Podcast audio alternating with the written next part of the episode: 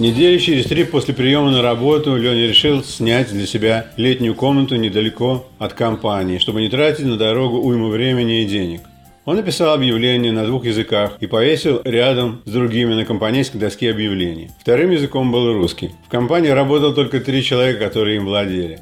Это значило, что таким пассивным образом Леня обращался ко мне и к Евгении, нашей сотруднице. На его объявление никто не отвечал, и Леня решил по-простецки пройтись по нескольким улицам городка, как когда-то зимой по пригородам ходили дачники в поисках места на летний сезон. Как он рассказывал мне позже, все ему отказали, кроме одного мужчины. Тот предложил ему пожить в отапливаемом гараже, но Леня не согласился. Он все-таки купил машину-пятилетку. Однако водительских прав у него не было, как и у многих прибывших из России, а был только пермит – официальное разрешение сидеть за рулем в случае, если кто-то в машине имеет право на вождение. Где-то дня через три после покупки машины до начала рабочего дня я встретил его на парковке. Лицо его было печальнее, чем обычно. В руках он держал несколько проводов. Это все, что у него осталось от зеркала с водительской стороны. Я сказал ему, что нам пора садиться на раскраску будущих мостов, по дороге в офис он мне поведал, как сегодняшним утром на скоростной дороге он попал в зону тумана и решил остановиться, чтобы удостовериться, что идет в правильную сторону. Какая-то проносящаяся фура снесла ему зеркало в одно касание. Именно так он и сказал. Должно быть, уже начал готовиться к объяснению потери зеркала перед женой дома. А для большей драматизации фраза «в одно касание» была хороша. Расстояние от его дома в Бруклине до работы было примерно 70 километров. Леня боялся скоростных дорог и несущихся по ним фур, и стал ездить на работу обычными улицами с сотнями светофоров. Времени на дорогу он едва ли тратил меньше, чем раньше на поездах, но теперь Леня был усталым еще до начала рабочего дня. Он оснастил свою машину телевизором, который ставил на пассажирское сиденье и смотрел по дороге на работу. В комплекте к машине была приложена пара истертых шин и гриль с жаровни. Один раз он не вернулся в офис после ланча, а часа через два в компанию приехали городские пожарные с Леней и его грилем. Оказалось, что он решил поджарить себе мясо в городском парке, а там не положено.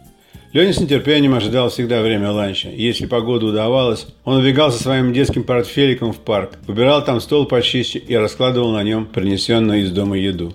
Однажды группа школьниц, черлидеров в коротких юбочках занималась в том же парке практикой и возбудила у Лени интерес к себе. Чья-то мамаша позвонила в местную полицию. У компании дела шли хорошо. И на нашу половину офиса довольно часто заглядывал хозяин компании, чтобы сказать слова благодарности за качественную работу и для генерального поднятия духа.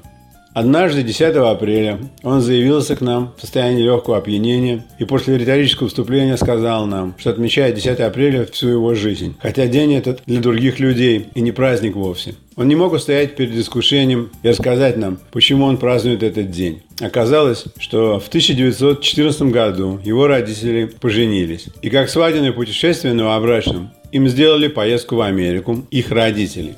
Поездка была необычной, а на самом быстром корабле того времени – «Титанике». У молодоженов что-то не сложилось. Поезд из австрийской Вены во французский Калаис шел слишком долго, и в Саутхэмптоне отчалили без них. Мы все сидели тише обычного, обороженные драматичностью услышанного, пока Леня комплиментарно громко не сказал хозяину. «Как жалко, что ваши родители не успели на пароход». Теперь я думаю, что Леня не был злодеем а скорее был он идиотом, как Швейк. Он не знал, что «Титаник» не доплыл до Америки в тот раз, а возможно подумал, что не доплыл в другие. Хозяин никак не реагировал на комплимент, но Леню уволили вскоре. В компании я подружился с беглым румынским киноактером по имени Зарин, названным так в честь русского литературного героя. Зарин был очень красив собой и лучше других знал английский. Однако невозвращенцем он стал не как актер, а как игрок сборной Румынии по волейболу. После работы в нью-йоркском такси денег от проектных работ ему явно не хватало, и через месяц работы в компании он уехал в Калифорнию, чтобы играть там в пляжный волейбол 2 на 2 на деньги, которые нам и не снились.